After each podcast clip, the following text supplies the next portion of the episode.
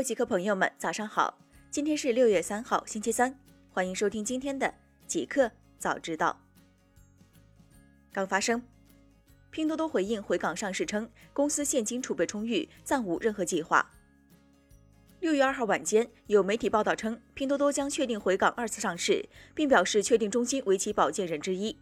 拼多多发言人对此表示：“我们从未与任何中介机构探讨过这一计划，也未与任何交易所有过任何关于二次上市话题的接触。不知这样的独家消息从何而来。”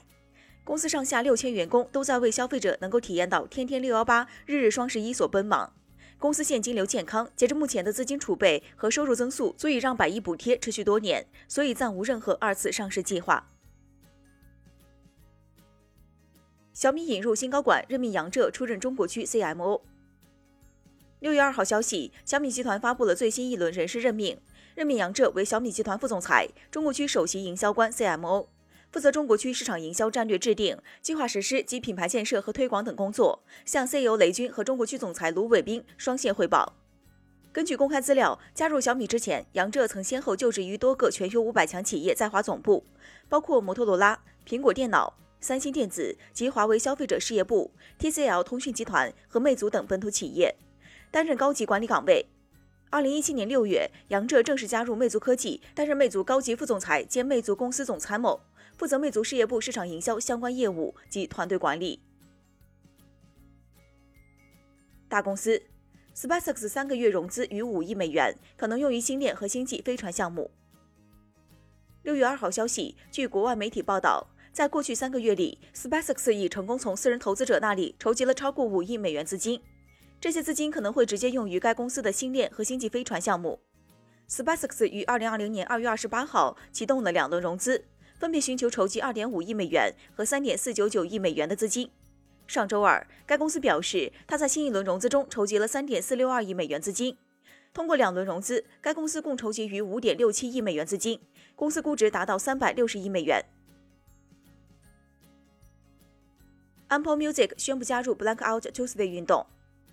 六月二号，据外媒报道，Apple Music 取消了 Beats 一无线广播节目，以此来支持 Blackout Tuesday 运动。另外，他还建议听众收听一个庆祝黑人音乐的广播流媒体节目。Blackout Tuesday 是一项由音乐界组织的运动，旨在支持 Black Lives Matter 运动。此前，明尼阿波利斯黑人市民 George Floyd 在被捕过程中被警方按压在地，窒息身亡。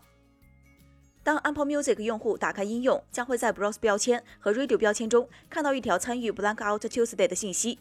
在最后可以看到 Listen Together 按钮，点击之后即会进入上面提到的黑人音乐。其余部分则都与往常一样，用户仍能访问他们自己的音乐库，访问 Apple Music 目录。互联网，京东推出星星之火计划，扶持地摊和小店经济。六月二号，京东发布“星星之火”地摊经济扶持计划，从保供货、助经营、促就业三方面入手，支持地摊和小店经济。京东方面表示，该计划预计将服务百万个便利店及百万家地摊，为超过五百万人的就业提供供应链和服务支持。微信支付发布全国小店烟火计划，低门槛工具助小微商家可持续经营。六月二号消息，微信支付面向平台超五千万小微商家发布全国小店烟火计划，在线上线下一体化、福利补贴、商家教育指南、经营保障支持方面输出四大全新数字化政策，助力小微商家高效快速走出困境。全国微信支付表示，将持续通过低门槛的数字化工具能力，推动地摊经济、夜经济提档升级，让小微商家实现长期可持续经营。B 站回应 UP 主卖惨骗钱，已向有关部门报备并添加标识。近日，B 站一位自称肺癌晚期的 UP 主翻了车。据了解，UP 主虎子原名附身虎，自称患肺癌已四年有余，视频内容均以记录自己的患癌生活为主。目前 B 站粉丝达十九万，但这位博主突然被曝靠卖惨博粉丝同情，自称癌症晚期，负债累累。但其大众点评账号两年打卡约五百个消费场所，大众点评三亚排名前百分之零点一，花销巨大。六月二号消息，B 站表示，我们对此事保持高度关注，已于第一时间向有关部门报备，并给虎子的后半生相关内容以及个人空间添加了内容争议标识。B 站有关负责人表示，会持续关注此事后续进展，如后续查实该用户内容为虚假编造，将配合司法机关对其进行严肃处理。北京互联网法院称，爱奇艺《庆余年》超前点播构成违约。六月二号，北京互联网法院开庭审理了吴某诉爱奇艺公司网络服务合同纠纷一案。法院当庭宣判确认，爱奇艺公司的爱奇艺 VIP 会员服务协议部分无效，在吴某购买会员服务后更新的付费超前点播条款对吴某不发生效力。爱奇艺公司继续向吴某提供原有会员权益。于本判决生效之日起十日内，被告北京爱奇艺科技有限公司赔偿原告吴某公证费损失一千五百元。六月二号晚，爱奇艺回应此新闻表示称：“我们会不断完善产品和服务，给大家带来更好的体验。”小红书关联公司成立新公司，经营范围含智能科技、物联网科技等。六月二号消息，天眼查数据显示，五月二十九号，舒克信息科技上海有限公司成立，注册资本一千万人民币，法定代表人为小红书合伙人曾秀莲，小红书创始人瞿芳担任监事。公司经营范围包括许可项目、第二类增值电信业务、一般项目、信息科技、智能科技、物联网科技领域内的技术开发、技术咨询、技术服务、技术转让、计算机系统集成、软件开发、电子产品、机电产品、通讯器材及设备等。新产品，腾讯推出虚拟歌手艾琳近乎真人声线。六月二号，腾讯也推出了自家的虚拟歌手，它就是腾讯 AI 艾琳。官方形容其人美歌甜舞好，属于全能型虚拟歌手。据了解，运用腾讯 AI Lab 的 AI 数字人技术，艾琳拥有了近乎真人的声线，能像人类一样情感充沛的演唱。除了声线，她还拥有高灵活度的数字躯体，用多模态智能技术搭建，目前正在学习各种舞曲。腾讯方面表示，AI 艾琳还在不断深度学习优化中，未来会在虚拟偶像、虚拟助理、在线教育、数字内容生成等领域好好发展。希望能帮助解决乡村艺术教育资源匮乏等问题。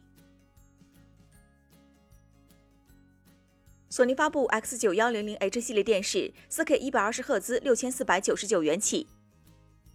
六月二号，索尼中国正式发布了四 K HDR 智能液晶电视 X 九零零 H 系列。据悉，这是索尼为中国年轻人群打造的新一代电视产品，主打高颜值以及游戏影音性能。索尼 X 九幺零零 H 系列外观设计上采用琥珀金时尚配色，悬浮式全面屏。